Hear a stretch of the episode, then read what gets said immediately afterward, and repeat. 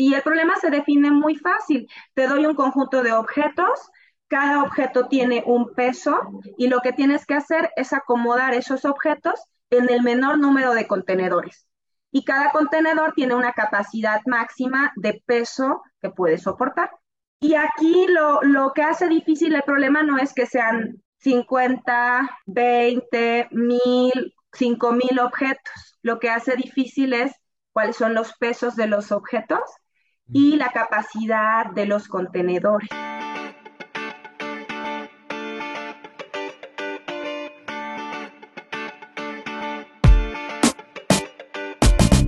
Buenos días, soy Juan Manuel Aguaxin y esto es Digitalizados, el podcast donde platicamos sobre los retos que la era digital nos plantea.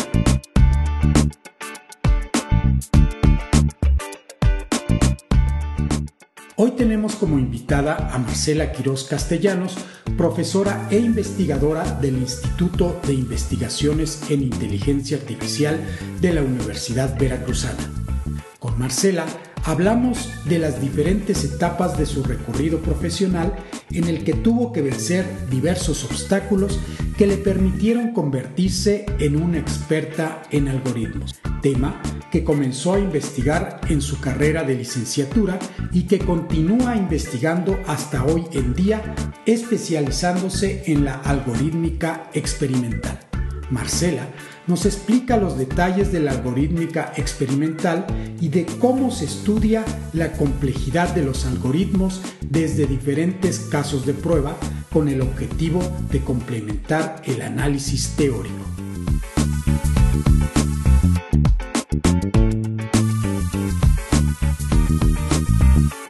Hola, muy buenos días y bienvenidos a un episodio de nueva generación de digitalizados. Ahora les voy a explicar por qué de nueva generación.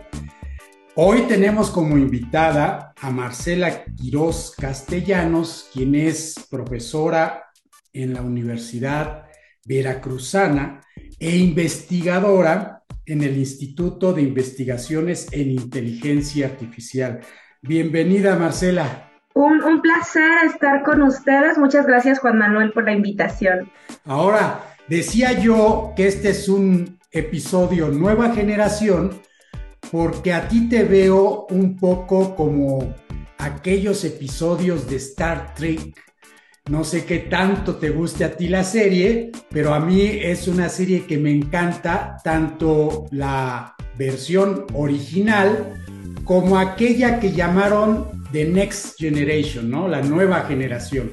Entonces a, ti te veo, Marcela, así hubo, ¿verdad?, una generación de personas que estudiaron computación, que trajeron cosas nuevas a México, que crearon las carreras, y tú eres un elemento de esa nueva generación de investigadores e investigadoras que están forjando el nuevo destino de nuestro país en la computación. ¿Te sientes así, Marcela, como un actor de esta nueva generación? Gracias, Juan Manuel. No lo había visto así, pero definitivamente eh, me siento y además tengo el compromiso. Para mí es muy importante que fui de esta generación formada en México por gente que en su momento no tenía oportunidades de estudiar un posgrado en computación en el país y tuvo que irse a estudiar a otros países y luego regresó y comenzó a formar a los jóvenes que estábamos aquí en México y que, bueno, algunos no teníamos posibilidades de, salir. En mi caso, por ejemplo, yo em, estudié toda mi vida en, escuela pública y además en escuela pública de los niveles más pequeñitos. Yo eh, soy de una comunidad muy pequeña, entonces solo había opción de estudiar telesecundaria y solo había la opción de estudiar telebachillerato. Y después que estudié la ingeniería y el posgrado, tuve la fortuna de conocer gente que, había estudiado el posgrado cuando estaba en, en, ingeniería y entonces supe que era una opción. Y que me platicaba, ¿no? Que a ellos vinieron a formarlos personas que no eran de México, para el caso de los que habían estudiado en México el posgrado, o que ellos habían salido a estudiar. Y yo me puse la camiseta del equipo de decir, yo quiero formar parte de este movimiento y ahora estoy formando jóvenes, ya tengo mi primer graduado de doctorado en inteligencia artificial. ¡Wow! Me siento muy contenta de, de, verlo y de ver cómo él está igual al nivel de cualquier investigador a nivel mundial y, y que lo formé yo, que fui formada también por investigadores mexicanos. Oye, pues se me hace muy interesante esto que mencionas sobre la telesecundaria y telebachillerato o telepreparatoria. ¿Tú hiciste estos programas? Sí, yo, yo hice esos programas. Fíjate que no sé en este momento cómo, cómo funciona. En el momento que a mí me tocó estudiar, por ejemplo, yo no tenía más que un profesor para todo el ciclo escolar, eh, tanto en secundaria como en preparatoria y teníamos material, digamos, como el libro de la guía donde venían los problemas y qué tocaba en la clase, de qué materia. Esa guía te enviaba a leer otros libros que se llamaba Conceptos Básicos, ¿no? Entonces, conceptos básicos de eh, español, geografía, eh, física, química. Y entonces tú ibas, leías lo, lo que tocaba en la clase de ese día y luego resolvías los ejercicios en la guía. Y el profesor que teníamos no era experto en ninguna. Vaya, a mí matemáticas no me dio un licenciado en matemáticas. Por ejemplo, mi maestro de la preparatoria, que digamos eh, con el que más aprendí, el que yo más admiraba, él, él su formación era como arquitecto, pero más bien era un guía que te decía, a ver, concéntrate, vas a leer tu guía de aprendizaje y ahora vas a leer acá. Y a veces a mí me quedaban dudas porque yo sí era medio, que a mí me tenía que quedar todo súper claro. Y si algo no me quedaba claro y luego yo le preguntaba y me decía el maestro, ay Marcela, es que no sé, es que eso nunca, ni yo me lo había preguntado, nadie me lo había preguntado. Me decía, pero dame oportunidad él, él era justo, es de Jalapa, a donde yo vivo ahora. Incluso a veces lo veo y vamos a comer y, y me presentó a su nieta que ya va a entrar a la universidad y me dice, le dice a su nieta, es que Marcela me hacía aprender más y estudiar porque yo tenía que venir luego a Jalapa el fin de semana, irme a la biblioteca, buscar literatura, porque en el pueblo donde yo vivía no había biblioteca, wow. mucho menos computadoras. Hacías yo, trabajar mucho al profesor. Y yo y, y, no teníamos laboratorios, nada. Y ahora, por ejemplo, cuando tengo oportunidad de ir a, a un museo de ciencias y veo todos esos experimentos en la parte de lo que es física, química, pero parezco niña porque en su momento yo no tuve esas oportunidades. Y es algo que yo siempre les digo a los jóvenes, que muchos están en preparatorias donde fíjate que, que, tienes un maestro experto en matemáticas que te da el curso y otro experto en física y otro experto en química y no lo aprovechas. Lo mismo los laboratorios. Yo hubiera querido hacer un experimento como veo luego en las películas americanas, ¿no? Que están en el laboratorio y que tienen los materiales y esas oportunidades yo no las tuve. Sin embargo, creo que lo que tuve y, afortunadamente había personas que estaban ahí para apoyarme, pues lo, lo aproveché y lo exprimí al máximo. Excelente, pues un, un, ejemplo de perseverancia, creo yo, y créeme que con esto que me has dicho, te admiro todavía más, Marcela, porque de por sí veo todo lo que haces, tus trabajos, el entusiasmo con el que trabajas siempre, toda la energía que tienes y creo que eso es algo que siempre te ha caracterizado y con lo que me platicas me transporté y te imagino haciendo las preguntas y una niña muy inquieta ahí en el grupo. Ahora, ¿cómo te enamoras de la computación? ¿En qué momento decides estudiar computación? Fíjate, Juan Manuel, que fue algo fue suerte. Eh, digamos que yo cuando estaba en la preparatoria y así, a mí me gustaba todo. Entonces yo uh, quería ser artista y quería ser actriz, pero también historiadora, pero también me gustaba escribir y quería ser poeta y yo todo me gustaba. No me decidía qué quería ser. Y luego dije, ah, pues puedo ser maestra, los maestros enseñan de todo, leen de todo, según los maestros que yo veía en mi pueblo, ¿no? Que daban todas las materias. Entonces dije, así puedo seguir estudiando de historia, de matemáticas, de geografía, de todos los temas. Y en el pueblo, pues estaba esa idea de que pues los maestros daban en primaria o en secundaria o en preparatoria, ¿no? Y me decían, es que si estudias para maestra te van a mandar muy lejos, ¿no? A algún lugar en la sierra a dar clases y luego los maestros sufren mucho y batallan. Esa era la idea que tenían y yo como que no, pero sí me gusta.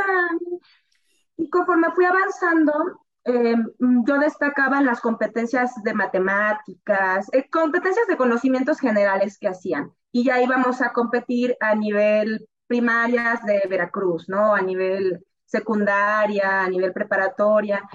Y ya a partir de la secundaria ya eran muchas estas eh, competencias de matemáticas y me iba bien siempre. Y había un maestro ahí, el, maestro Jacinto, que él me, me, preparaba, ¿no? Ya va a venir la competencia de matemáticas y compraba los libros donde venían ejercicios de años anteriores y ahora vamos a resolver estos, ¿no? Y eran que sí, de geometría, ahí resolución de problemas. O sea, desde ahí a mí me gustaba el, el que te dan un problema, lo revisas, lo analizas y lo dices, ¿cómo lo voy a solucionar? y muchos eran como de geometría analítica y entonces si tú tienes esta figura, de qué manera llegas más rápido de aquí a acá. O si tú tienes, o un enunciado, ¿no? Este, y, y ahí que te, al final te preguntan algo y esto cómo lo modelo. Y desde ahí me gustaba resolver problemas. Y ya cuando llegué a la preparatoria, justo ahí, ese, ese mismo maestro que me, me decía, es que Marcela, yo sé que tú quieres ser maestra y todo, pero ¿por qué mejor no estudias algo relacionado con las matemáticas? ¿Por qué mejor no estudias una ingeniería? Pero ni siquiera en qué, ¿no? O sea, él me decía, pues es que tú puedes seleccionar la ingeniería que fuera de tu interés y pudieras ser excelente ya como profesionista en esa ingeniería. Y él veía, él me decía, mira, ¿cuántos de tus compañeros, bueno, batallan con las matemáticas, con la física, y a ti se te da fácilmente y de forma natural esto de analizar problemas, resolverlos? Pero todavía no estaba yo decidida, decía, pues sí, pero es que a mí me gusta enseñar. Incluso cuando un maestro salía que no podía asistir porque se enfermaba, entonces un grupo completo de primero de secundaria. Quedaba solo, ¿no? Porque no estaba el maestro. Y el director iba y hablaba conmigo y me decía, Marcela, ¿puedes atender al grupo? Y yo iba en segundo de secundaria, el, segundo año. Y yo, sí, maestro. Y entonces ya yo iba y como que les explicaba y todo. Y me decían, ay, Marcela, eso no lo habíamos entendido y el maestro ya nos lo había explicado varias veces y tú sí nos explicaste bien. Entonces a mí se me daba eso de la enseñanza y de transmitir conocimientos y me gustaba. Y yo seguía con la idea. Y ya después, eh, cuando llegué a la preparatoria, el maestro de ahí, el maestro Ricardo Bedoy, empezó a llevarme trípticos de carreras universitarias en la Universidad Veracruzana, en el, el, Tecnológico, donde yo estudié, en el Tecnológico Nacional de México, Campus Ciudad Madero, y me decía, mira, Marcela, si tú estudiaras licenciatura en matemáticas, esto es lo que verías y si estudiaras licenciatura en física, esto verías. Y ya yo dije, ah, pues sí, o sea, porque ahí ven temas que por, claro que no he visto en la prepa, ¿no? Ya cuando ves una licenciatura y ya. Y a, a partir de ahí ya comencé a considerar no ser maestra. Dije, bueno, entonces puedo este, especializarme y vería muchos más temas de los que no voy a ver estudio para maestra y podría entender cosas que a lo mejor ahorita ni siquiera me surge la curiosidad porque ni sabía que eso existía, ¿no? Y ya empecé, y luego mi búsqueda ya decidí, sí, ok, voy a estudiar o una licenciatura en, en alguna ciencia exacta, sea matemática, sea física, o una ingeniería. Y después mi decisión fue que me queda más cerca de, del pueblo, porque yo soy muy cercana a mi familia y además soy hija única y, y había estado desde que nací hasta que terminé la preparatoria. Y dije, bueno, ¿qué, ¿cuál sería una buena opción no muy lejana? Y entonces era en ese tiempo y, en la actualidad eh, sigue siendo todavía muy buena opción el, el, Sistema Tecnológico Nacional de México y el Tecnológico de Ciudad Madero era muy famoso, tanto por la calidad de sus estudiantes y sus egresados como porque era bien difícil ingresar.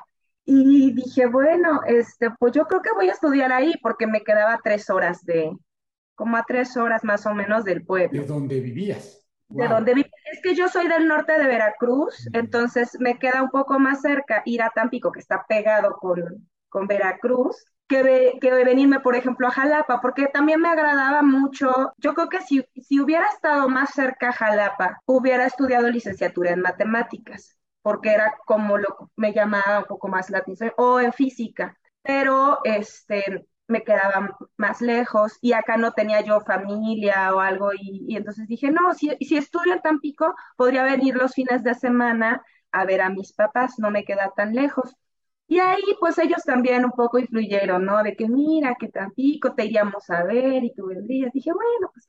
Y ya cuando fui al tecnológico a sacar ficha, yo solo sabía que iba a estudiar una ingeniería, pero todavía no estaba segura en qué, por esto de que todo me gustaba. Y dije, bueno, ¿qué ingenierías? Empecé a descartar, sí, que a lo mejor estuvo mal, pero en ese momento empecé a descartar algunas donde casi el 99% de los estudiantes eran hombres, como ingeniería mecánica, eh, que ahí, pero es que el ambiente era muy pesado, o sea, incluso si tú pasabas por esa zona en el TEC donde estaban los estudiantes, te gritaban en los pasillos los muchachos, te empezaban a chiflar, a chiflar, cosas así, que yo decía, imagínate estar ahí en ese ambiente y yo ser la única mujer. Entonces, desde ahí, incluso las em, secretarias que estaban en esa área me sugirieron, mira, hija, estas carreras mejor no, porque este, está muy pesado el ambiente. Entonces, mejor hay otras ingenierías donde sí hay mujeres y entre ellas estaba ingeniería química, ingeniería electrónica y ingeniería de sistemas computacionales. Y dije, bueno, una de esas tres, este, y me dijeron que podía seleccionar tres. Entonces dije, ok, esas tres. Y ya después me dijeron, bueno, pero tienes que decir en qué orden. dije, ¿cómo en qué orden? Sí, es que dependiendo de cómo salgas en el examen de admisión, te quedas en la primera opción que pusiste, en la segunda o en la tercera. Mm, dependiendo qué tan buena eras. Ajá, y ahí sí fue de que pues yo creo que sistemas computacionales, pues es el futuro, no sé, dije así. Yo no tenía computadora, Juan Manuel. Yo no había, yo no. ¿Nunca habías tocado una computadora o sí? Sí había tocado porque había ido a cursos de computación. El último año de la preparatoria estuve viajando los fines de semana a Tuxpan, que es, digamos, la ciudad más cercana al pueblo. Eh, yo creo que es como una hora más o menos estuve viajando los sábados a Tuxpan a un curso de computación, pero eran esos cursos donde te enseñan a usar Word, a usar Excel, no a programar. la computadora, exacto, no a programar, entrar a un chat, ¿no? Era la novedad cuando ya te tocaba la parte de internet. Y entonces ya entrabas ahí a chatear, esos chats que eran como públicos, que tú entrabas, y, este, pero bueno, y era lo que yo sabía de computación. Incluso había computadoras que si no se parecían a la que estaba en la escuela, yo decía, y bueno, ¿y esta de dónde se prende? Porque no es igual a, con la que yo sé. Pero dije, bueno, puedo aprender. Y ya dije, pues lo voy a poner como primera opción, segunda y tercera.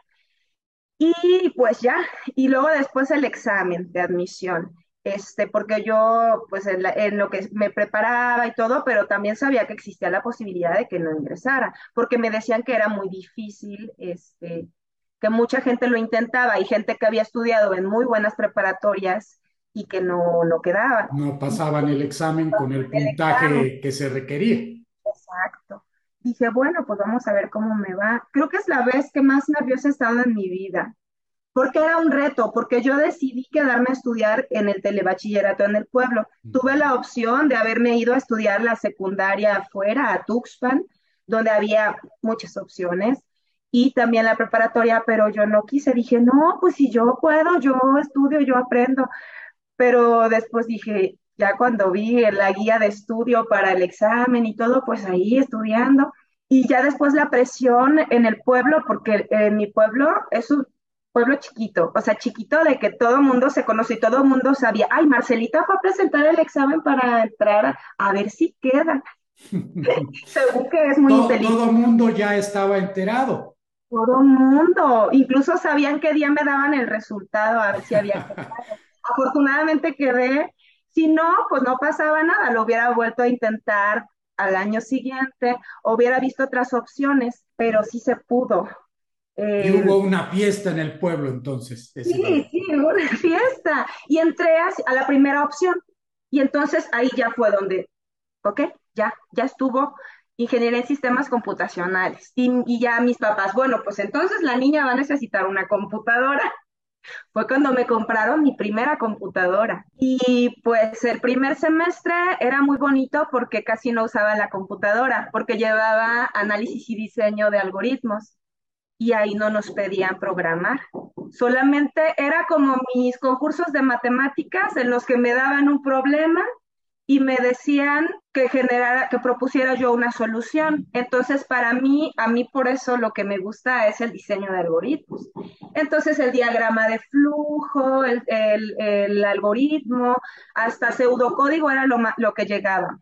Y ahí me fue súper bien, este, y, y, me encantaba, me encantó ese curso, esa materia, pero ya cuando llegamos a programación 1, ahora implementalo. Y yo no sabía ningún lenguaje de programación, nada. Y la mayoría de mis compañeros habían estado en CBETIS o CETIS o esas escuelas que tienen carrera técnica de programación. y ellos que ya llegaban con conocimientos y tú estabas en cero eran ganadores nacionales de concursos de programación y ellos ya a lo que iban y yo ni siquiera, o sea, sí, sí batallé mucho y eran tonterías, o sea, por ejemplo, de que no pones un punto y coma o estás usando la misma variable dos veces o no inicializaste una variable y no me salía el programa. Y ahí fue hacer amistad con mis compañeros, ir ahí con toda la pena. Es que mira, no, no me sale, no me corre, y yo sé que está bien. Y yo siempre hacía primero el algoritmo, y yo le enseñaba, mira, es que aquí está mi solución. Y ellos, ya estás tan loca que no, pero mira mi programa, sí, pero yo lo tengo bien, pero ya cuando lo puse no funciona. Y ya es de que, ay, pues mira, es que aquí te falta esto. Y ya lo ponía y ya, y ya llegó el punto en el que mis, mis compañeros como que ya no, ya era cada vez más difíciles las tareas y los proyectos, que ya me decían, ya Marcela, déjame en paz, no puedo ni acabar lo mío y tú me estás, y yo, pero yo ya tengo aquí las soluciones, más yo te ayudo si quieres, porque ellos batallaban en cómo resolver el problema. En y a lo mejor ya programado algo, pero le salían soluciones mal, le salían de pronto ahí y yo ya lo le decía, mira, y, y empecé a colaborar así, de que yo te explico cómo yo llegué a la solución y tú me explicas cómo programarlo bien. Y así empecé a hacer equipo con, los con otros estudiantes y había un maestro también que cuando ya no podían resolverme mis compañeros, yo llegaba con él y me sentaba en su cubículo y decía, maestro, tengo una duda, es que no me corre el programa pero mire, aquí está mi solución. Y yo le explicaba, esto va a ser así, así, pero no me corre. Y él, ay, Marcela, es que no tengo tiempo. Pues me prestaba su computadora y ahí me dejaba. Y al rato ya iba yo y ahí aprendí a hacer pruebas de escritorio. Además, mm. o sea, porque para que mis programas terminaran, a ver, en esta instrucción que estoy haciendo, ¿qué manda? Y a ir siguiendo línea por línea, línea por línea, y luego, ah, aquí es donde se cicla. ¿Qué pasó? ah, no, pues resulta que esto.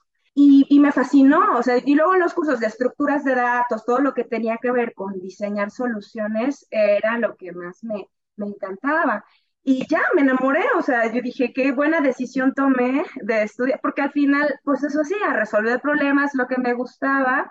Además, mírame ahora, soy maestra también, e, enseño. Lograste ser lo que quería ser en un origen resolver problemas que me fascinaba y además enseñar. Quiere decir que ahí con tus compañeros tú eras buena en la algorítmica y ellos eran buenos en la sintaxis. Exacto, sí. Excelente.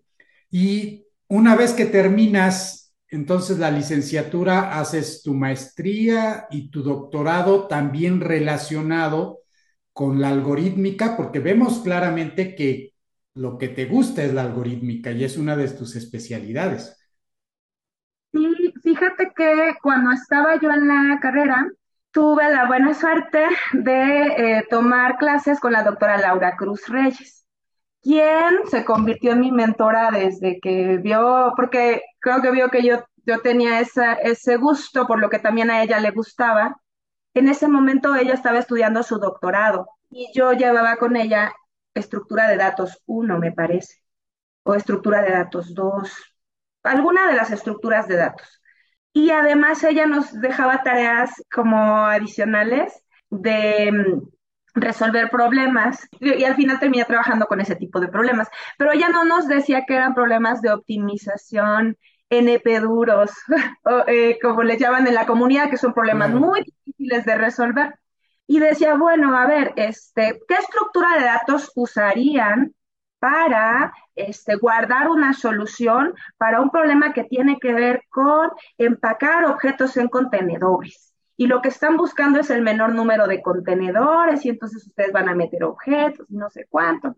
Piensen en un algoritmo para solucionar el problema, para encontrar una solución y piensen en, en qué estructura de datos utilizarían para guardar la solución. Y esto se lo llevan como tarea extra, este caso de que quieran, este, porque no formaba parte eh, eh, del contenido, sino como ya que habíamos visto ciertas estructuras, pues a ver. Y algunos lo hicieron, otros no, y yo llegué y dije, bueno, aquí, acá y ya. Y entonces al final me llamó y me dijo, Marcela, ¿te puedes esperar, por favor? Y ya dije, sí, maestra y ya este me llama y me dice, oye, es que fíjate que me quedé muy impresionada porque esa solución que tú planteaste, este, pues no, a nadie se le ocurrió y además es una, es un método que es de los mejores heurísticas o técnicas heurísticas para resolver el problema. Y yo veo que tú tienes un poco talento para esto. Y es que este problema que yo les puse es de mi proyecto doctoral con eso y con análisis de, heurísticas para ese problema. Pues si te gusta, y, yo dije, sí, a mí me gustó mucho, este, si luego nos pone más problemas de esos, este, me dice, no, mira, no voy a poner más en el curso porque pues no, tengo otros problemas que son como que los del libro para ver las estructuras de datos, pero si quieres puedes hacer tu servicio social conmigo solamente que todavía no era tiempo de hacer el servicio social. Yo estaba como en tercer semestre o segundo semestre. Wow, tercer semestre y ya estaba resolviendo problemas que estaban planteados a nivel doctorado.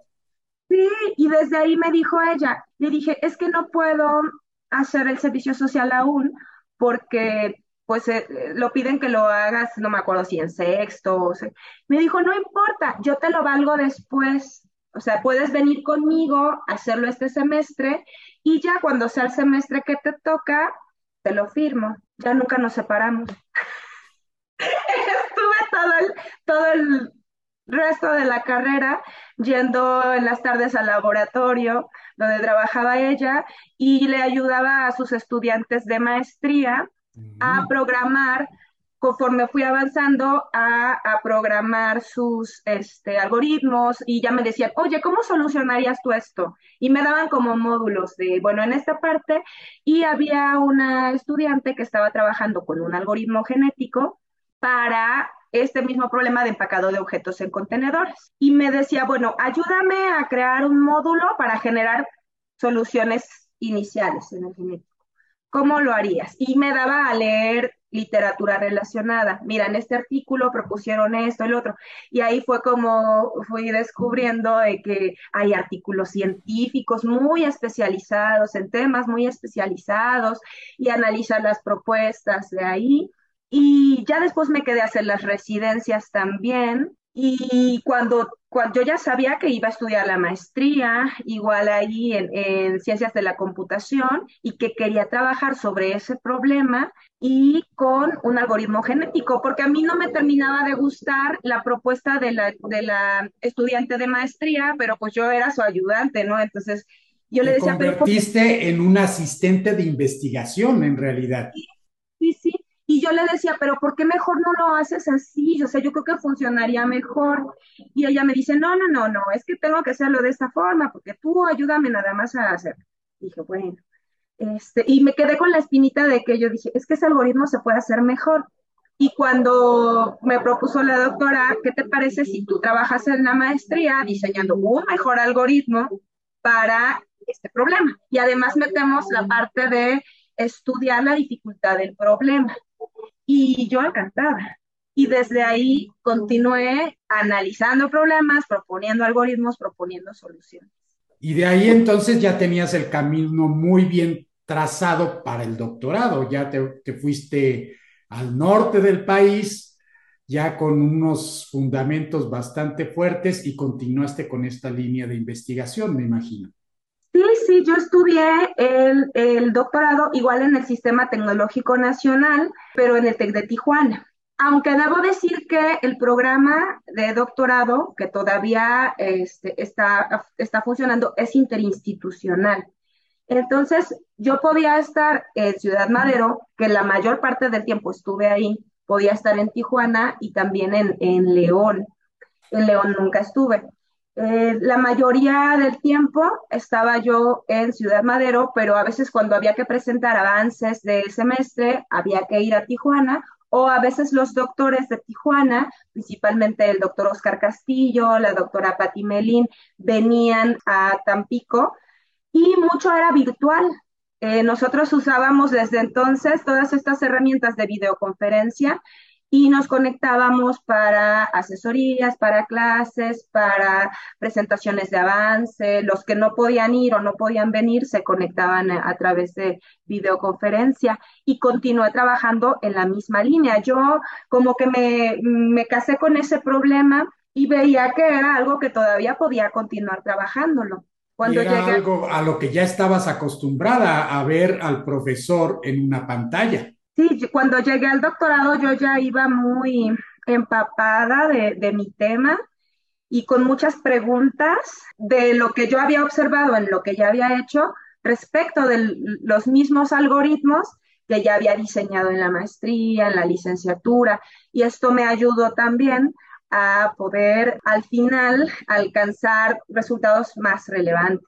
Pues ahora comprendo por qué uno de tus temas de investigación es la algorítmica experimental, un tema que pues es conocido para quien hace computación, pero ya fuera de ese ámbito, pues es menos conocido que otros temas, como podríamos decir, pues bases de datos, eh, optimización. ¿Qué es la algorítmica experimental?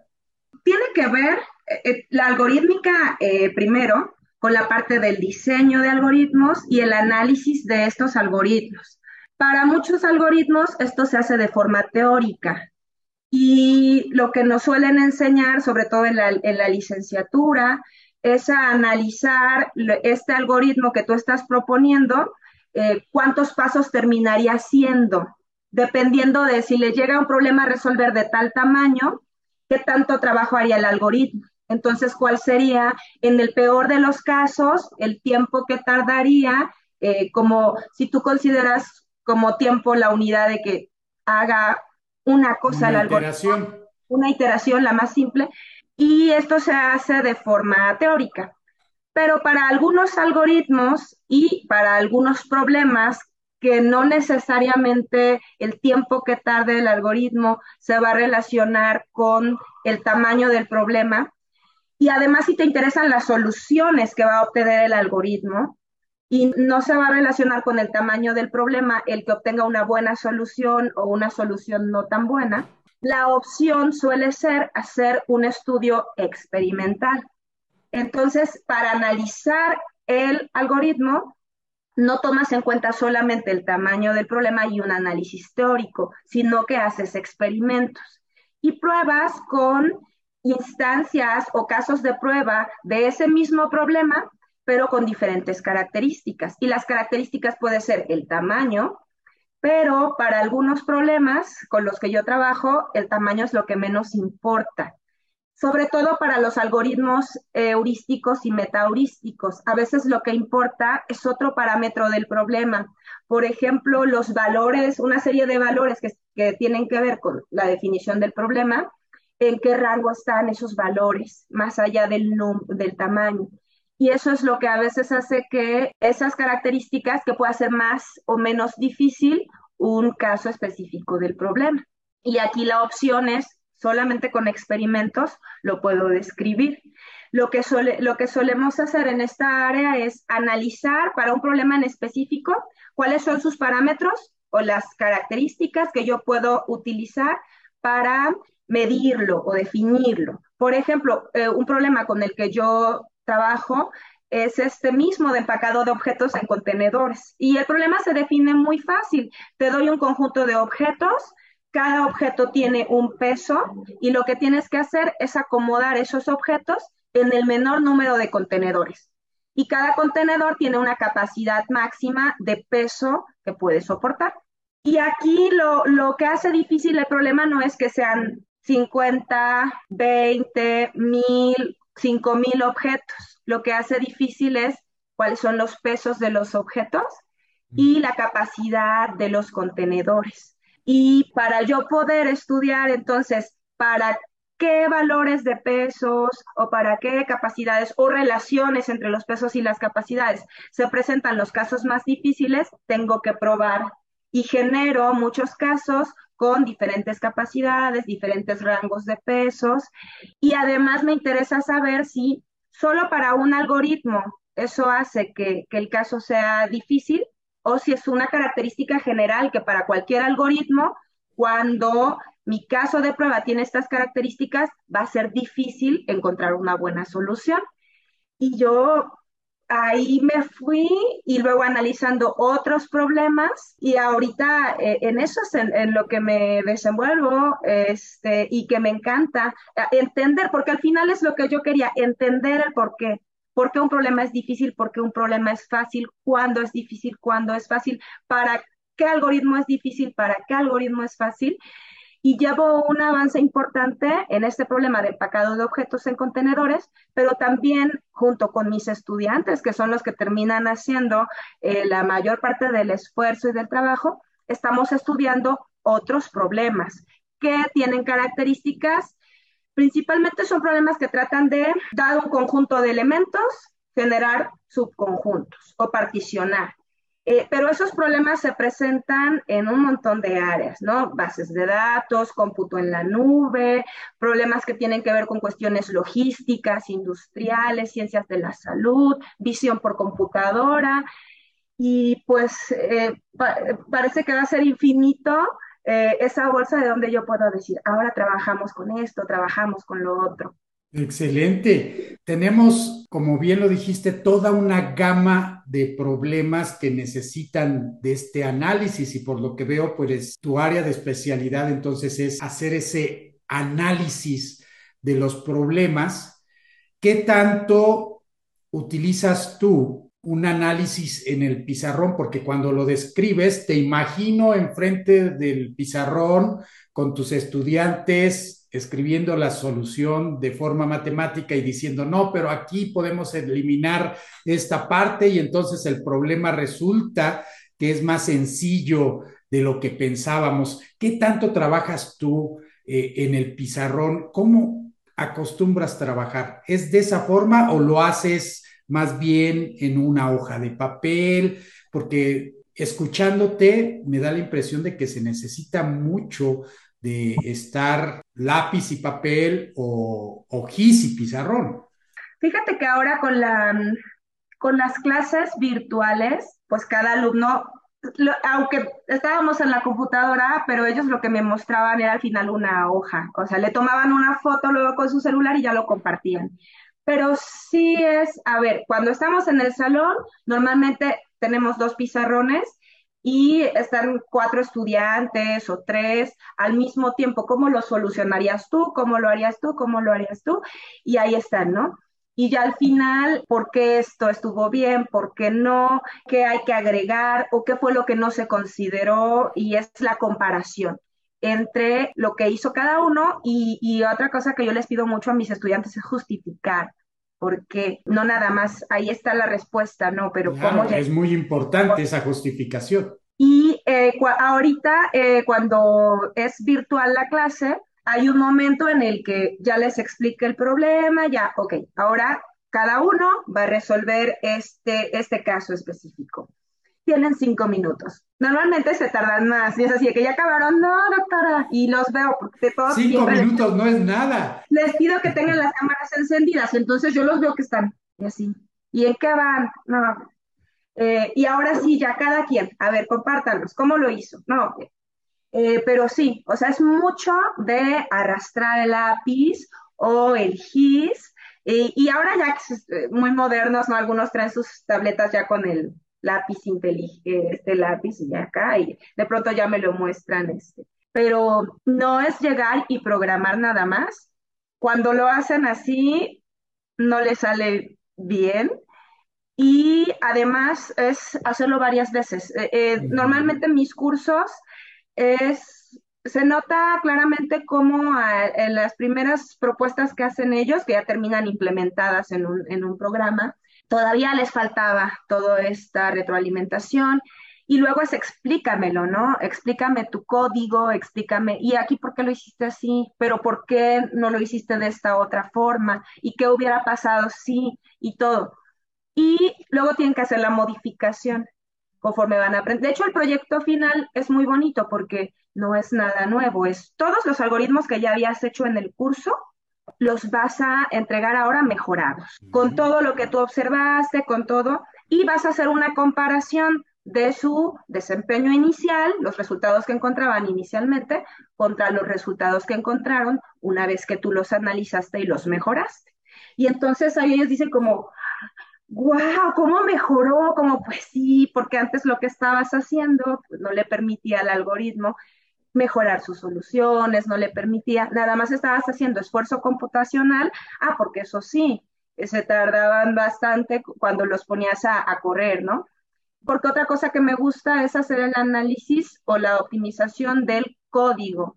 Ah, ¿por qué deberías utilizar aquí una variable, una variable global? Por ejemplo, luego me critican que yo uso variables globales, pero hay ocasiones en las que yo considero que es necesario.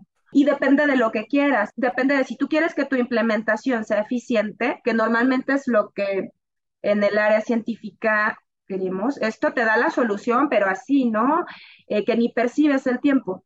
O que em, si lo va a utilizar alguien más y vas a trabajar con módulos y todo eso. A lo mejor es más entendible el código, pero se va a tardar más. ¿Y por qué aquí utilizas esta estructura de datos o no utilizas otra? ¿Por qué aquí una lista dinámica y por qué aquí un arreglo? Todo eso. Y conforme ellos van viendo, o por qué no calculas este dato desde aquí, en lugar de al final ir y mandar a llamar una función, que vas a hacer iteraciones que no serían necesarias si ya lo fueras calculando conforme vas construyendo la solución.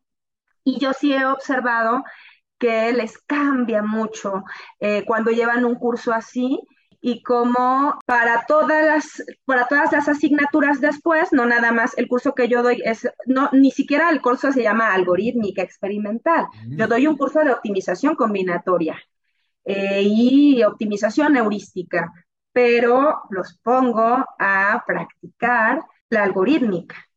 Te veo como un coach de atletas que llegan todos entumidos al inicio del curso y entonces los empiezas a hacer correr y ves cómo corre cada uno de ellos, su técnica y les vas diciendo, a ver, tú, dado que tienes un cuerpo con estas características, deberías de correr de esta forma. Y a ti lo que te está fallando es que al inicio no apoyas muy bien tu pie para salir disparado y pues les vas corrigiendo todo aquello y al final, pues esos atletas logran correr más rápido, ¿no? Ya comparándose con cómo corrían anteriormente, si los hubieras filmado, eh, todos ellos dirían, wow, pero ¿por qué estaba yo haciendo esas cosas de esa forma, no? Ya quizás hasta ni te lo crees. Que yo lo que principalmente intento es que dejen de abusar del uso de recursos computacionales. Porque ahorita como todo ya está ahí, ya está dado, pues dicen, no, pues ¿para qué implemento yo mi algoritmo para generar una permutación o para ordenar un conjunto de datos en un arreglo? Si ahí hay una librería y nada más no, a eso ya lo hace. Sí, ya está en Internet, como suelen decir los estudiantes, ¿no? Y luego, a ver, pero ¿cuántos? ¿Tú sabes esa librería internamente cómo está funcionando el algoritmo? Porque a lo mejor tú no necesitas eso, todo lo que se está haciendo ahí. Y luego todo lo quieren guardar, o sea, abuso de, eh, memoria también. Todo quieren guardar, todo. A ver, no necesitas guardar nada. Con una solución nada más, tú puedes saber qué pasaría si generaras otras, pero no necesitas generarlas. Simplemente hacer una suma y una resta en una función y ya sabrías si moviera esto de aquí para allá, cómo mejoraría o empeoraría mi solución, pero no necesitas moverlo. No necesitas moverlo y generar otra solución. Y sí, definitivamente, yo, yo me siento al final del curso, eh, cuando veo los resultados, contenta. Porque además cuando llegan conmigo, muchos llegan así en ese plan de, ¿no? Yo soy buenísimo en cómputo evolutivo. Yo ya he llevado dos cursos y yo soy muy bueno y acá y todo. Ya he implementado todos los algoritmos de cómputo evolutivo y todos los de otras áreas, ¿no? De algoritmos bioinspirados. Y yo, cuando nos enfrentamos al primer problema y les pongo el enunciado, ¿no? El problema es este. Ahora, no te voy a pedir una técnica de cómputo evolutivo, solamente te voy a pedir que hagas un mini algoritmo para generar una solución. Ya después podrás generar 100 en tu algoritmo genético, luego esas 100 combinarlas y todo. Pero primero quiero que me hagas un algoritmo sencillo para generar una solución y que me digas cómo y por qué vas a representar esa solución, qué estructura vas a utilizar.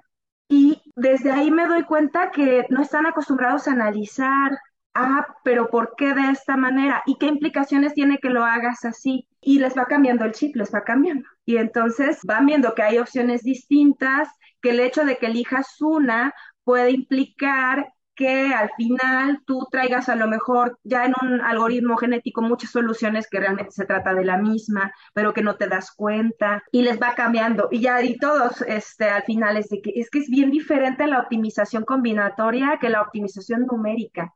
Claro, es otro campo y las dos tienen sus puntos y sus dificultades y, y, requieres habilidades y conocimientos a lo mejor diferentes, pero qué bueno que puedan explorar las dos áreas y es un complemento importante.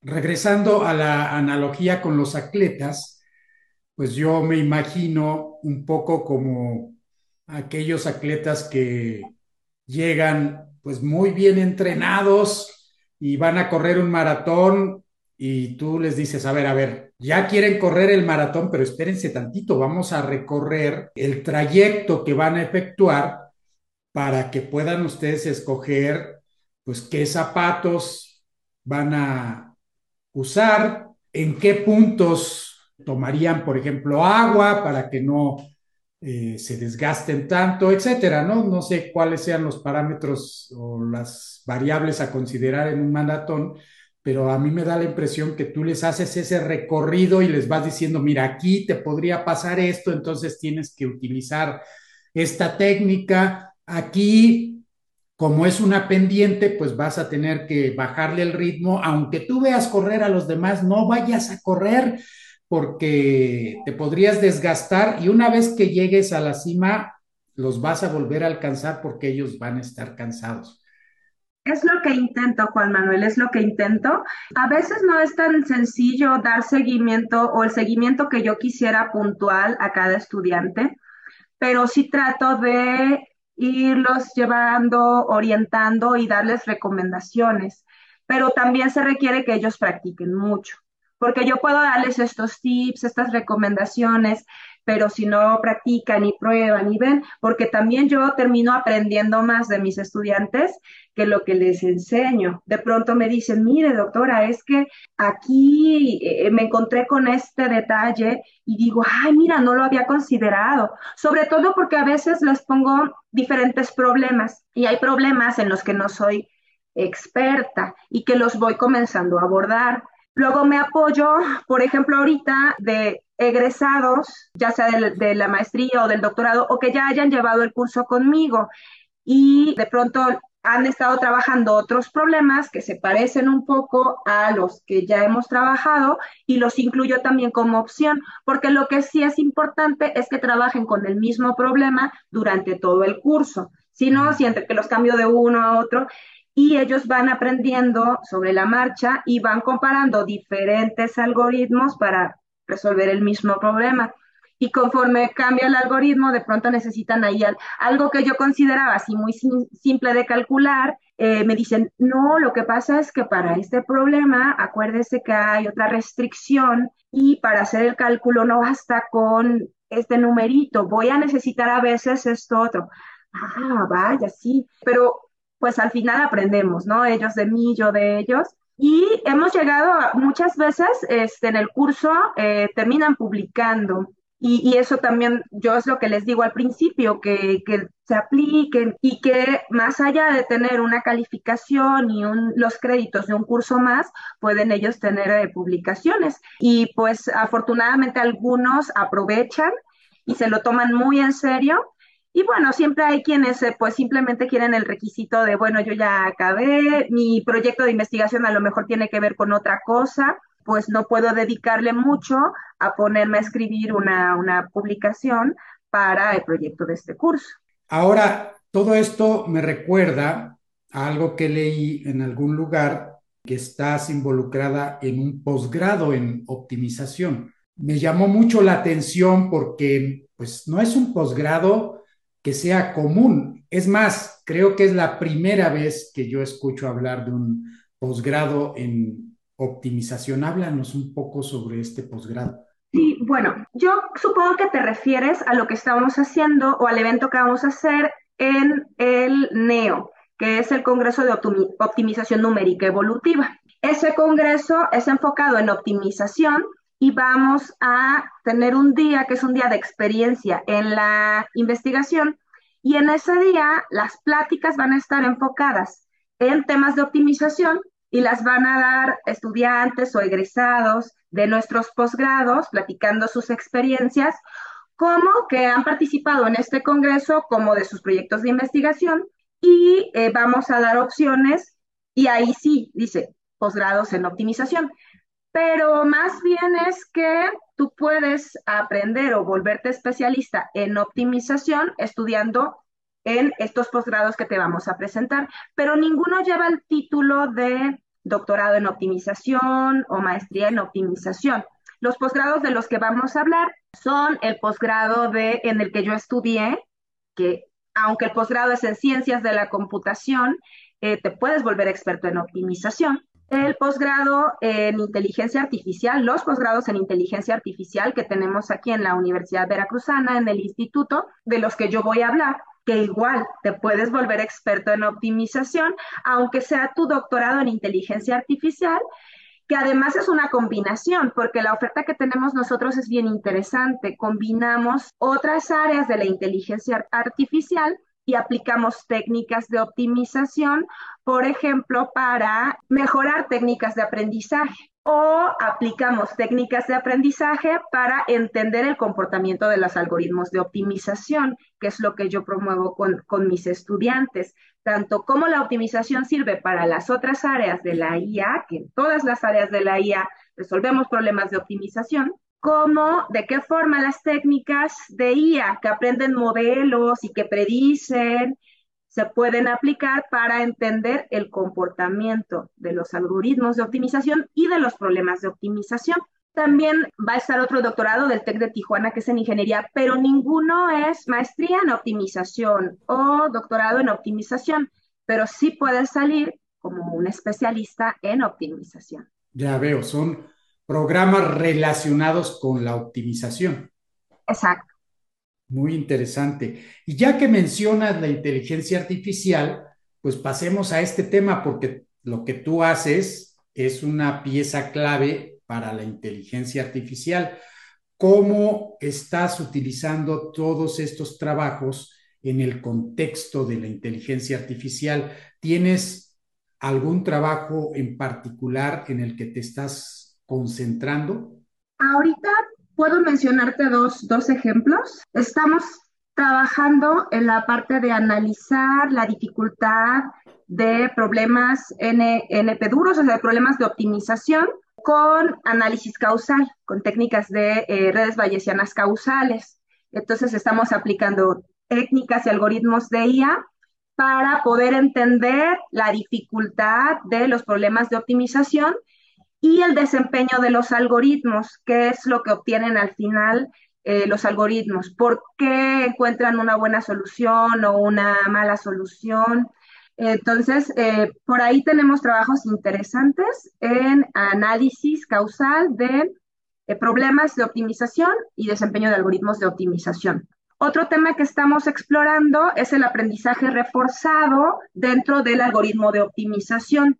¿Cómo puedo ir aprendiendo por ejemplo, lo, qué tanto hace o deja de hacer el algoritmo durante el proceso de optimización para al final encontrar una mejor solución al problema.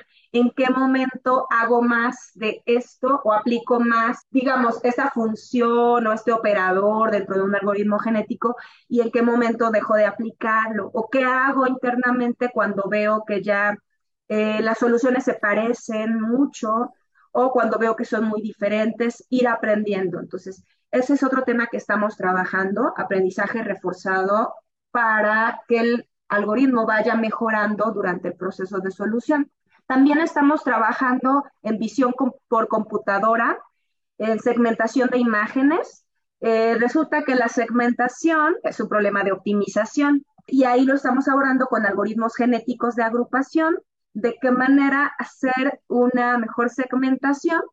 Ahorita tenemos un, proyecto de maestría relacionado con eso y con la construcción de un algoritmo genético para segmentación de imágenes. Y aplicar otras técnicas de IA para esto del el estudio de los problemas de optimización pues dije dos ejemplos, pero ya te di eh, más, pero bueno, por ahí, o sea, optimización hay o se necesita hacer en todas las áreas de la inteligencia artificial. De hecho, quienes hacen aprendizaje y en algún momento han, han utilizado alguna herramienta como Weka o algo por el estilo, verán que hay alguna parte donde tienen que seleccionar eh, la, la, parte del optimizador. Y a veces viene por default un algoritmo genético, o a veces ahí puedes seleccionar.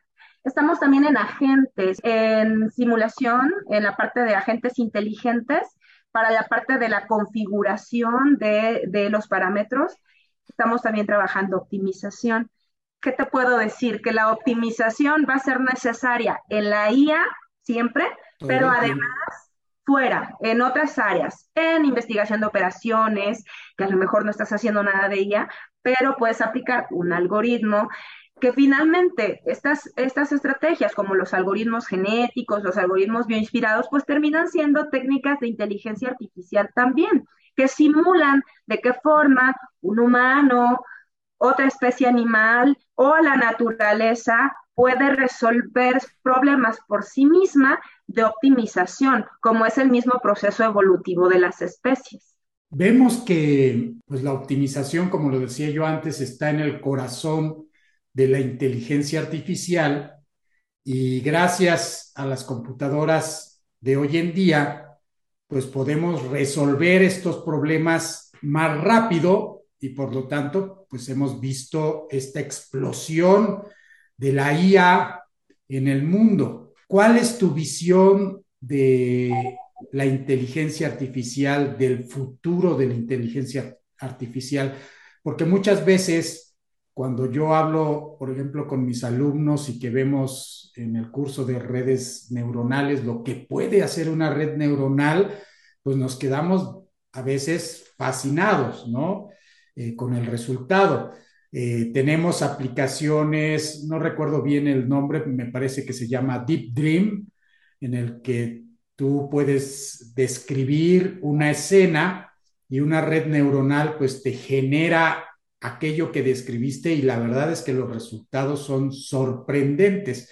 Entonces, los chicos me dicen, pero si hoy en día esto es la inteligencia artificial, ¿qué será dentro de 10, 15, 20 años?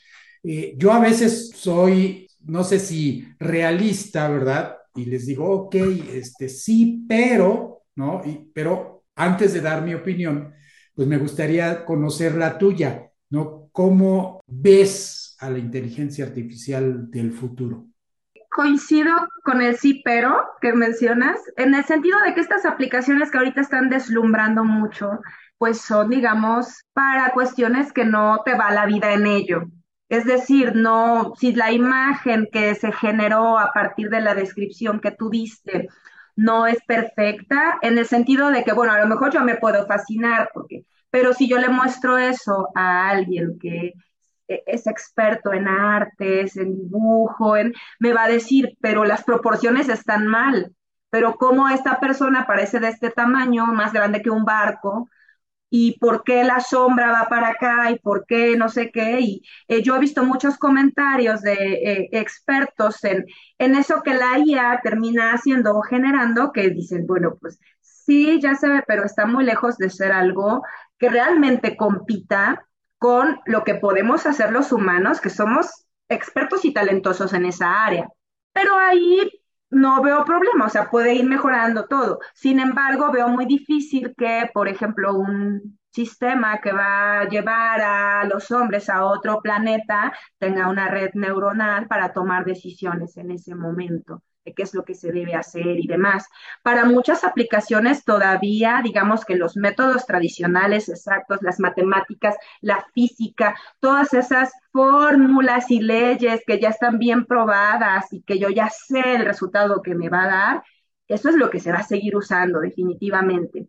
Y para otras, pues a lo mejor sí puedo decir, bueno, ¿qué predice este, este sistema? Y puedo apoyarme también con un experto para complementar un diagnóstico, por ejemplo, de una enfermedad. Ah, yo lo que quisiera para los próximos 10 años, 15 años, es que si tuviéramos más usuarios que se apoyaran de eh, tecnologías de inteligencia artificial, pero que además las comprendieran, las entendieran y también vieran que los alcances que puede tener, pues a veces pueden no ser tan positivos, porque sabemos que para estos sistemas, pues de pronto existen sesgos y yo, yo no estaría tan tranquila de dejar que un algoritmo decida completamente por mí, eh, una técnica de inteligencia artificial, un algoritmo.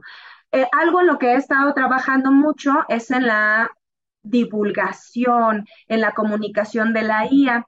Eh, junto con mis estudiantes hemos formado este grupo que se llama Código IA y tratamos, todavía no, es complicado de pronto eh, aprender a hablar en un lenguaje en el que tú dices, ay, me va a entender cualquiera, ¿no? Me voy a dar a entender de manera que tanto que alguien que no tiene nada que ver con el área termine este, recibiendo el mensaje que yo quería transmitir. Pero creo que es que vamos aprendiendo, vamos mejorando. Pero sí, yo a veces con preocupación veo cómo no nos damos cuenta de la forma en la que estamos perdiendo libertades, tanto para decidir por nosotros mismos qué es lo que queremos ver, qué es lo que queremos leer, con quién queremos socializar, las noticias que nos llegan, todo esto me preocupa mucho. Y me preocupa mucho, por ejemplo, lo del metaverso. Eh, siento que estamos perdiendo la parte humana y las libertades humanas porque, ah, como quiero estar en redes sociales o quiero utilizar este sistema de recomendación y pues ya no estamos decidiendo y a veces ya no sabemos decidir. O sea, yo cuando le digo a, o le pregunto muchas veces a alguien algo, me queda claro cómo rápidamente lo busca en Google, más allá de ponerse a pensar, a razonar, cómo decir esto. Y ahora ya me preocupa porque ya está, hay sistemas de IA que te recomiendan qué texto poner en una publicación de algo en redes sociales. O sea, ya ni siquiera eso vamos a pensar.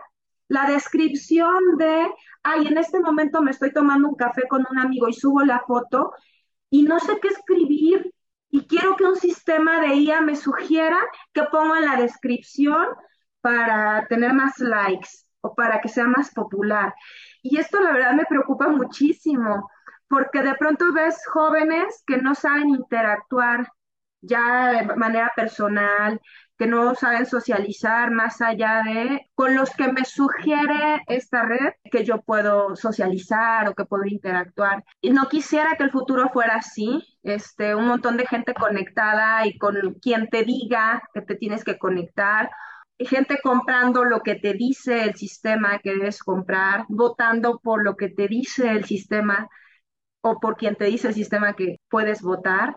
Y a mí me gusta mucho leer, me gusta mucho la, literatura y me gustan mucho los cuentos este, ciencia ficción, por ejemplo, de Isaac Asimov o ese tipo de este, autores que terminaron pre, uh, por predecir mucho de lo que ahora estamos viviendo. Y hay un cuento en particular que a mí me asusta, que se llama Sufragio Universal, que en ese cuento es muy cortito, pero en ese cuento, este, esta computadora que él menciona en muchas de sus historias, que se llama Multivac, me parece, pues resulta que ya ella solita decide quién va a ser el próximo presidente del país. Ya no es necesario gastar dinero en votar y nada. Eh, Multivac ya conoce muy bien a la población, ya sabe cuáles son sus preferencias, ya sabe lo que va a votar. Entonces, si ya la computadora puede predecir por quién va a votar el país, ¿qué necesidad hay de hacer todo este ejercicio de que ellos vayan, tachen en la boleta a su candidato y todo? ¿Para qué gastar? O sea que no selecciona al mejor, sino que selecciona aquel que ganaría. Exacto, selecciona aquel que ganaría. Y lo único que necesita Multivac es que una persona, solo una, que también él va a decidir y a predecir cuál, le responda algunas preguntas para poder estar completamente segura de quién va a ganar. Pero las preguntas no son relacionadas tampoco con, el, con los candidatos, no.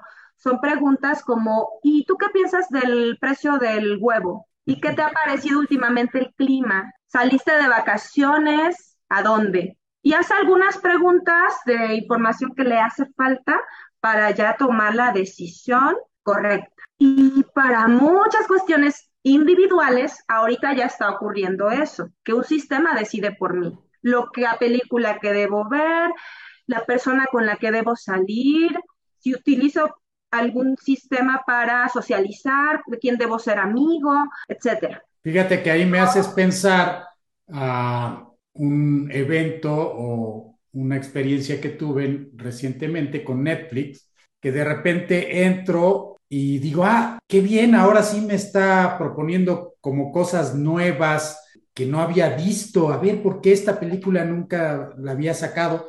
Y después me doy cuenta que ingresó a la cuenta de mi hijo. Entonces, ha aprendido tanto en la cuenta que utilizamos mi esposa y yo, que ya nos mantiene en un universo limitado. Y entonces yo sentí como que, ah, o sea, ya me catalogó de cierta forma y vamos a decir que ya no me está presentando algo que le podría interesar a los jóvenes, ¿no? Sino que dice, pues tú eres así y, y estas son tus opciones, ya ni vayas a ver más lejos, ¿no? Entonces, pues sí te das cuenta de que dices, wow, pues, este, o sea, sí me está proponiendo cosas que en algún momento dado me gustaron, pero ahorita no estoy de ese humor como para ver esas cosas, ¿no? Y me gustaría que me propusiera algo nuevo. Exacto. El problema es que muchas veces no, no nos damos cuenta, no somos conscientes, pero así como me propone lo que me puede gustar, pues a lo mejor pueden cambiar los objetivos y es lo que me puede gustar que yo pueda comprar. O cómo me presenta una publicidad de manera que a mí, Marcela, me guste, con los colores que a mí me gustan, con los personajes, el estilo que a mí me gustan y con las palabras exactas que a mí me va a convencer.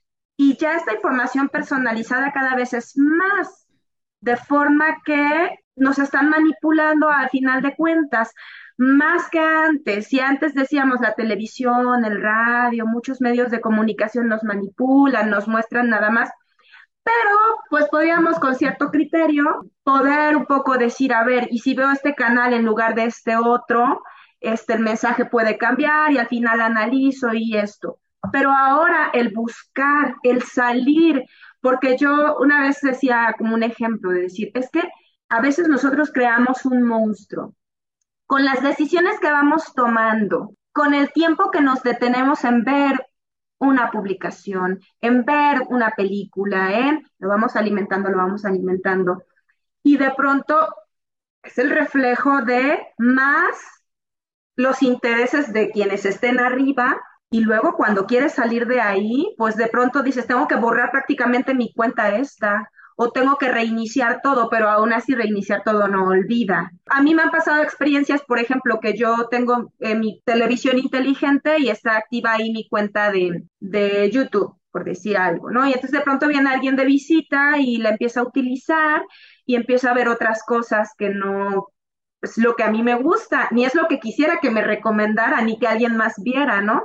Y para que te tardes en desentrenarlo y decir, no, no quiero, no me gusta, quítalo, no, o de plano reiniciar desde el principio. Y a veces no sabemos ni siquiera que podemos hacer esto.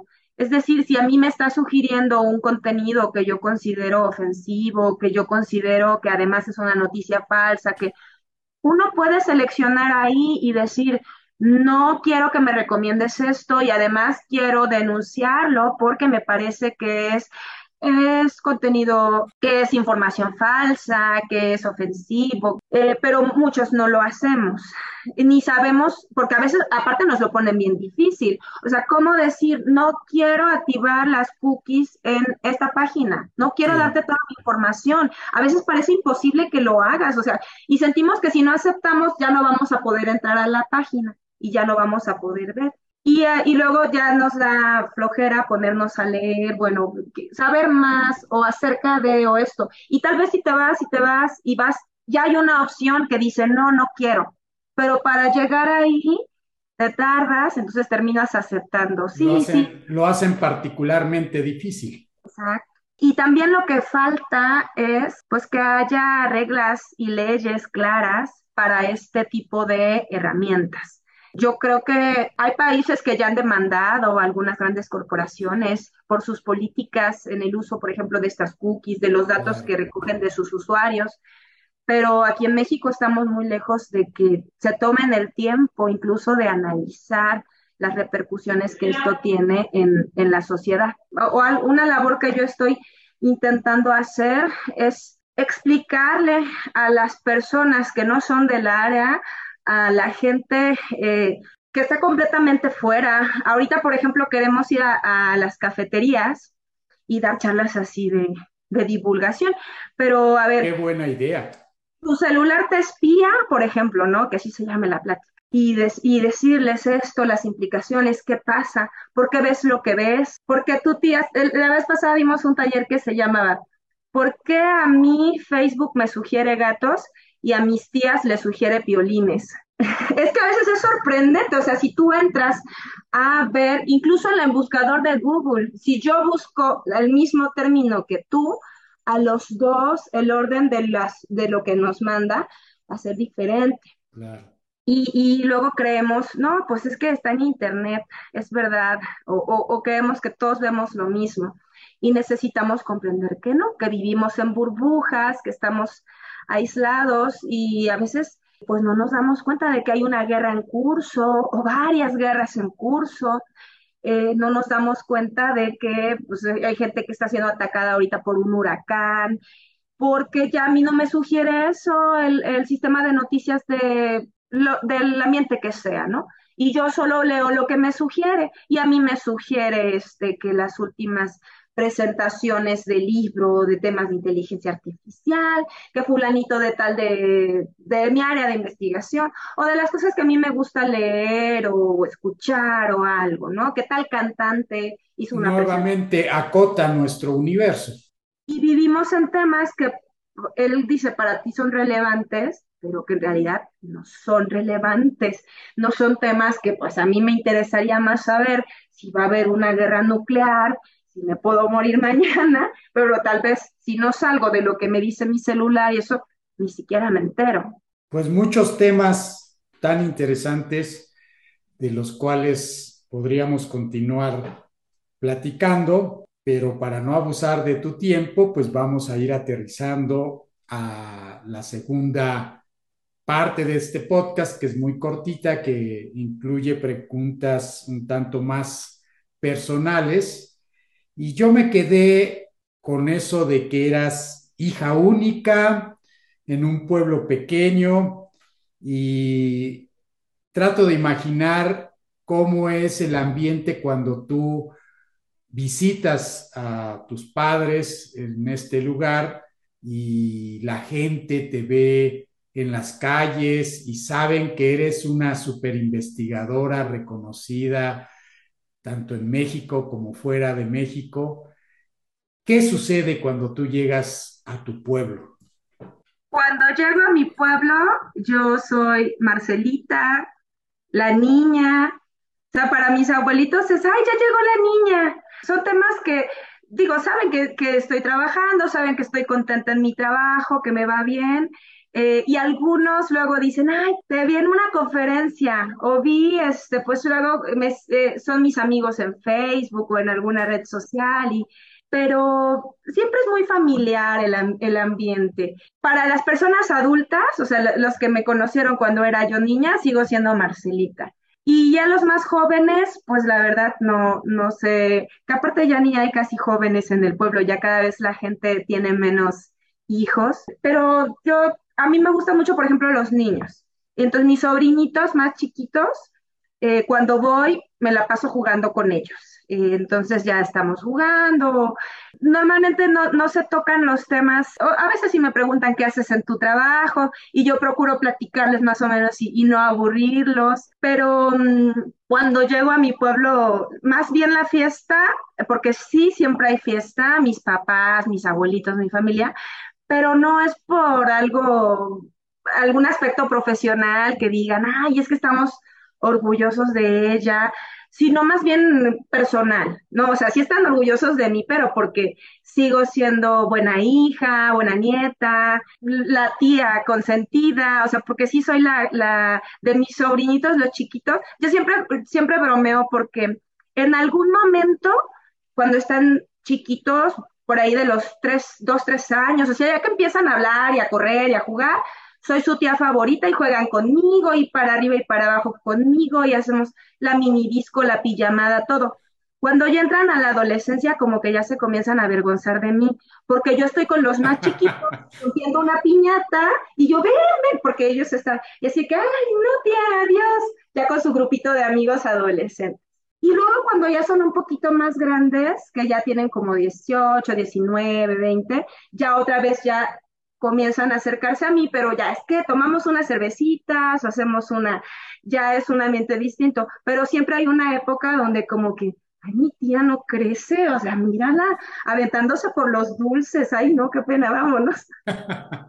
Eres niñera entonces. Sí, te sí, gustan los niños mucho y te gusta ese ambiente eh, de continuar. Lo conozco muy bien porque tengo una prima que es tal y como lo describes. Parece que estoy escuchándola a ella. Sí, yo cuando voy a ir a, visitar a mis sobrinos busco cosas para sorprenderlos, ¿no? ¿Cómo puedo hacer dibujos con las manos? Y si pongo la mano así, hago un trazo y todo y dibujar, o, esta canción le va a gustar, o qué le llevo de regalito para que aprenda algo. Eh, entonces, este, así, pero es muy chistoso porque a veces los, por ejemplo, mi papá es súper celoso de que le roben mi atención. Entonces hay veces que se pone celoso de que los sobrinos llegan y, tía, no sé qué, no sé qué. Este, y mi papá así de que, pues estás platicando conmigo o con ellos. Y yo, Te acaparan. pero así es el ambiente en el pueblo. Eh, otra cosa que me gusta mucho es este, me gustan mucho los animalitos, los perros, los gatos, los pollos, las gallinas. Y, por ejemplo, cuando voy a mi pueblo, si voy en vacaciones largas y me quedo suficientes días, empiezan a llegar porque ya saben que cuando yo estoy en el pueblo se acostumbra que los perritos andan en la calle, los gatos, las gallinas, los pollos, pero ya me conocen también y saben que cuando yo voy les doy de comer, los apapacho, los consiento. Entonces hay veces que llegan así los perritos casi a decir, báñame, ya estás aquí, este, mira, tengo pulguitas.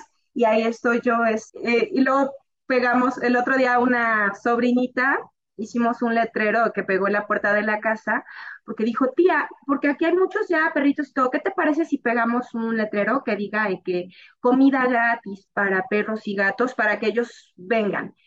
Y ya le digo, sí, está bien, Galilea, hazlo. Y empieza, y me dice, tía, pero no, no saben leer los perros y los gatos.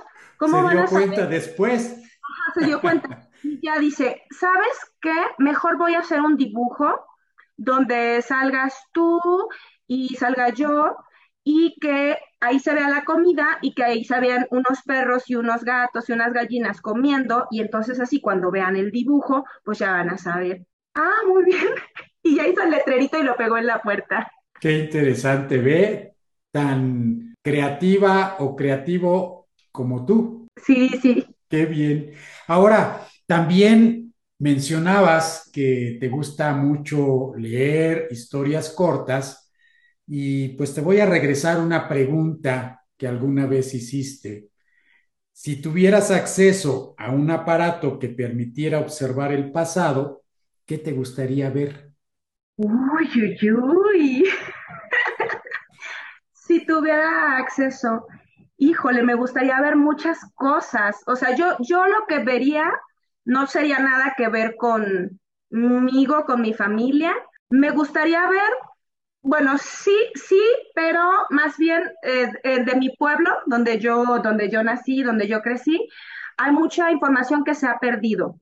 No, no queda del todo claro cómo se fundó el pueblo, quiénes fueron los primeros que llegaron, de dónde venían las familias.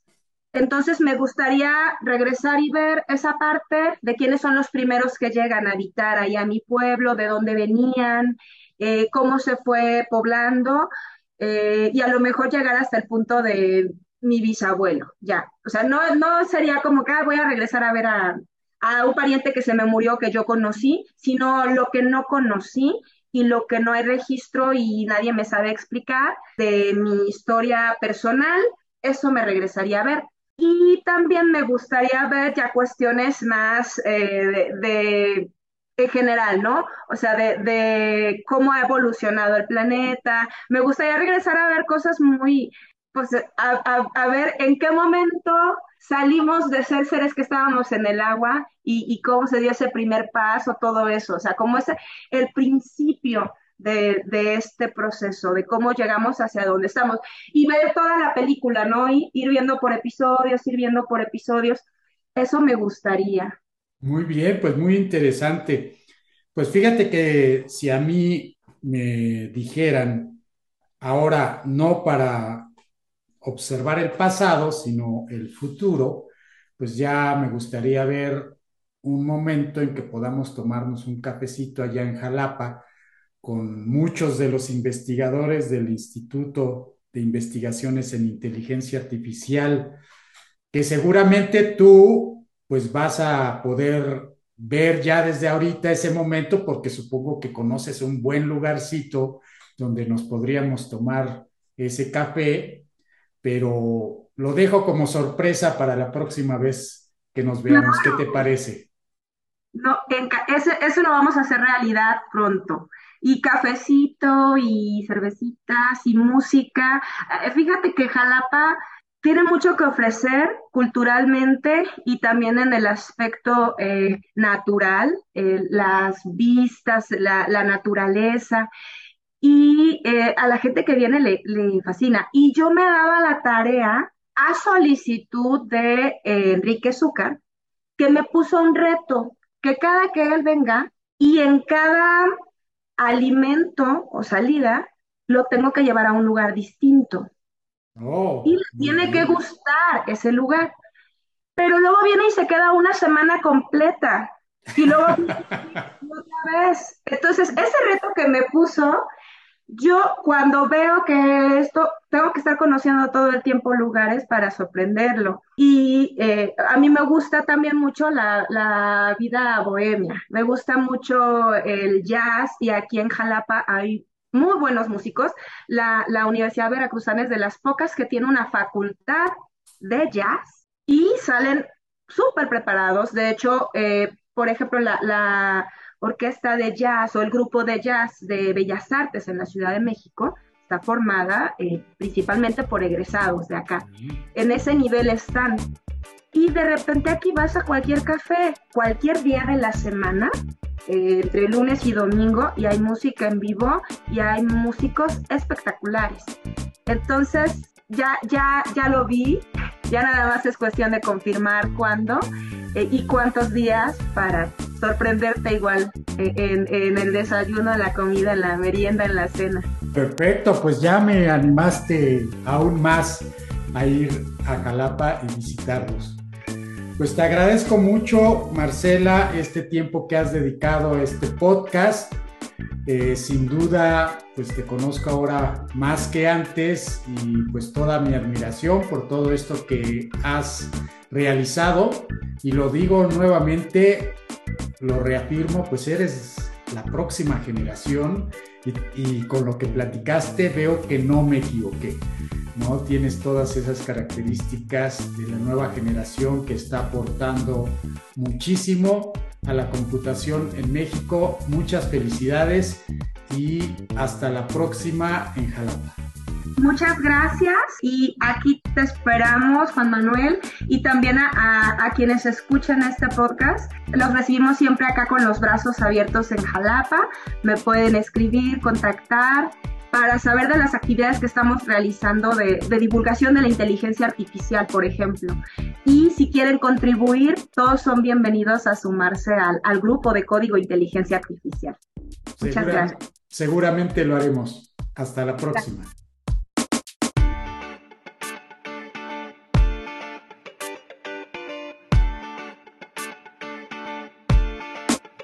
Este fue el episodio número 60 de Digitalizados. Pueden encontrar más información sobre Marcela Quiroz Castellanos a través de nuestra página web digitalizados.mx o en la descripción del episodio en Spotify, Apple Podcasts o Google Podcasts. No olvides suscribirte en alguna de estas plataformas y calificar nuestro podcast ya que esto nos ayuda a que muchos más puedan aprovechar este proyecto. Soy Juan Manuel Aguaxin y los espero en el próximo episodio. Les tengo reservada una interesante plática con quienes están digitalizando al mundo.